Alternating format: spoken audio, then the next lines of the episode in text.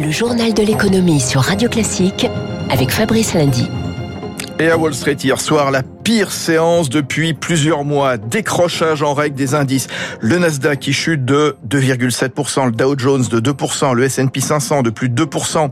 Des marchés inquiets de l'accélération de l'inflation américaine. Les prix à la consommation grimpant de 4,2% sur un an en avril, la plus forte hausse depuis 13 ans. Crainte, malgré les propos rassurants des banques centrales qui estiment que le phénomène n'est que transitoire. En revanche, euh, l'Europe a résisté. Paris, par exemple, le CAC qui reprend des couleurs en hausse de 0,2% à 6279. Alors, faut-il avoir peur de l'inflation En effet, restez avec nous surtout. Rendez-vous dans 5 minutes dans le Focus Echo sur Radio Classique avec le grand expert qui est Wilfried Galland de Montpensier. En tout cas, la réaction face à l'accélération de l'inflation américaine s'est également traduite par un renforcement du dollar. 1 euro égale 1 dollar 20,69. Et puis une hausse des taux sur le marché obligataire. Une inflation alimentée par la flambée des matières premières dans ce contexte de reprise et de début de pénurie, c'est là. Le fer est à un plus haut historique ces derniers jours. Le cuivre aussi, dont le cours a doublé en un an. Écoutez les explications de Benjamin Louvet, gérant spécialiste des matières premières chez Ophi Asset Management. Le cuivre est un métal qui est particulièrement important parce qu'il est utilisé dans toutes les technologies de la transition énergétique. Il y a quatre fois plus de cuivre dans une voiture électrique que dans une voiture thermique classique. Les éoliennes, où il y a entre 950 kg et 5 tonnes de cuivre en fonction de la taille de l'éolienne. Donc tous les secteurs qui vont être amenés à se développer énormément dans les années à venir si on veut réussir la transition énergétique, sont très consommateurs de cuivre et l'industrie ne s'est pas mis pour l'instant en ordre de marche pour pouvoir répondre à ce surcroît de demande. Ça fait plusieurs années que les prix étaient déprimés, donc il y a eu un manque d'investissement dans ce secteur-là.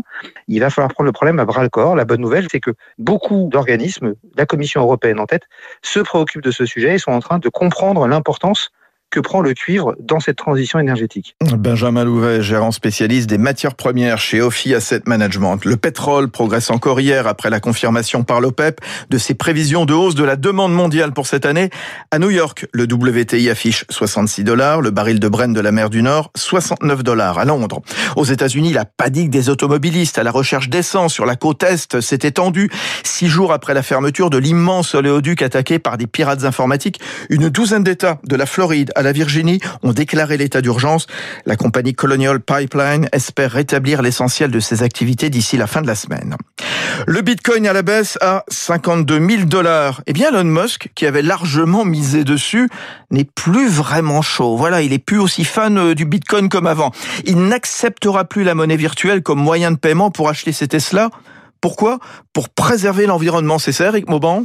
C'est tout à fait ça, hein, Fabrice. Elon Musk prend ses distances avec euh, les crypto-monnaies. Le patron de Tesla a expliqué hier sur Twitter qu'il se souciait de l'augmentation rapide de l'utilisation de combustibles fossiles pour l'exploitation minière de Bitcoin, une exploitation qui mobilise une énergie démesurée, équivalente à la consommation d'un pays comme la Suède.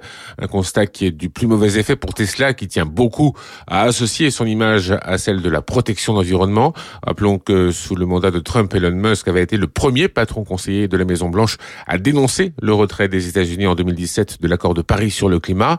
Le tweet d'Elon Musk a fait plonger la valeur du Bitcoin de 12%, un coup dur pour Tesla, qui euh, fin 2020, début 2021, a acheté pour un milliard et demi de dollars de Bitcoin. Alors la twittosphère crie au scandale, s'indigne de la trahison d'Elon Musk. Elle soupçonne l'homme d'affaires de provoquer intentionnellement la baisse du Bitcoin pour en acheter à bon compte. Elon Musk lui assure qu'il recommencera à utiliser le Bitcoin pour ses transactions lorsque la crypto-monnaie sera moins énergivore. La trahison d'Elon Musk. Merci Eric Mauban. En tout cas, ce qu'on retiendra, et ce début de pénurie sur les chaînes d'approvisionnement le montre, c'est la reprise qui se confirme. Hier, Bruxelles relevait nettement ses prévisions de croissance dans la zone euro grâce aux vaccinations. Après une récession de plus de 6% en 2020, l'activité devrait progresser de 4,3% cette année, puis de 4,4% l'an prochain. Pour la France, particulièrement touché. L'an dernier, ce serait plus 5,7%. On en parlera avec François Vidal des échos tout à l'heure à 7h15 sur Radio Classique. En tout cas, dans moins d'une semaine, les commerces, les restaurants, les lieux de culture pourront rouvrir, vous le savez. Et ce déconfinement va s'accompagner d'une reprise dans le secteur de l'intérim, secteur qui avait chuté l'an dernier du quart. Les agences s'attendent à une vague d'offres d'emploi et ça a déjà commencé selon le baromètre Prisme Emploi. Alors, est-ce le signe d'un retour à la normale pour les presque 3 millions de salariés intérimaires l'enquête de Émilie Vallès. Avec la reprise du tourisme, Nicolas Staffelbach, directeur général du camping Sandaya Sequoia Park en Charente-Maritime, a besoin de personnel supplémentaire pour préparer les très gros week-ends de mai. On a recruté depuis un mois 4 à 5 intérimaires et là sur la dernière semaine avant ce pont de l'ascension, on est monté jusqu'à 10 intérimaires pour faire toute la préparation en fait des mobilhomes que ce soit au niveau ménage et technique. Le fait d'appeler aux intérimaires permet de répondre à un besoin à l'instant T. On a vraiment des pénuries sur certains postes, les métiers sont très tendus, il y a beaucoup de reconversions. Les offres d'emploi ont augmenté de 20 à 30% depuis 10 jours, confirme Alexandre Femme, coprésident du groupe d'intérim Mister Temp et cela pourrait s'accentuer dans le commerce et la logistique. Nos clients nous disent écoutez, attendez-vous un gros pic d'activité, on s'attend à 50, 100 personnes à prendre en plus dans nos entrepôts ou dans nos magasins à compter de la semaine prochaine. Et cette reprise devrait être forte et durable car l'intérim répond à un besoin. Évidemment, les gens restent prudents. La saisonnalité a été totalement chamboulée par euh, la crise sanitaire et les gens ayant un peu de visibilité, ils font encore plus appel à des contrats courts plutôt que sur des contrats de durée longue. Et l'avantage, c'est que les intérimaires ont pu développer leurs compétences et leur polyvalence pendant la crise. Faute de travail dans la restauration, par exemple, certains se sont ouverts à d'autres métiers comme la logistique. Enquête de Émilie Vallès pour Radio Classique. Grâce au vaccin, les professionnels du tourisme sont optimistes, tel le géant TUI pour la saison estivale en Europe, avec les trois quarts de sa capacité pré-pandémique. Athènes ouvre officiellement le pays aux visiteurs demain. Dans le sport également, à Roland Garros, les spectateurs devront présenter un pass sanitaire. Le tournoi accueillera jusqu'à 5000 spectateurs par jour jusqu'au 8 juin, puis 13 000 ensuite. En revanche, déception à Montpellier qui devait organiser début juillet le sommet Afrique-France. L'événement est reporté en octobre. Notez que pour pousser un petit peu plus loin la vaccination aux États-Unis, euh, l'État de l'Ohio va créer une loterie avec un million de dollars à la clé pour les personnes qui ont reçu une injection. 6h46 sur Radio Classique. L'Assemblée nationale vote hier soir à l'unanimité des députés présents en faveur de quotas pour davantage de femmes au poste de direction des grandes entreprises. Au moins 30% pour celles de plus de 1000 salariés d'ici 2027, 40% en 2030. Il y a 10 ans, la loi Copé-Zimmermann avait imposé 40% de femmes dans les conseils d'administration. Ce revers pour Bercy qui réclamait plus de 100 millions à Leclerc pour des remises arrachées à des industriels, dont Fleury Michon et Nestlé, qu'il jugeait illégal, mais le tribunal de commerce a débouté le ministère.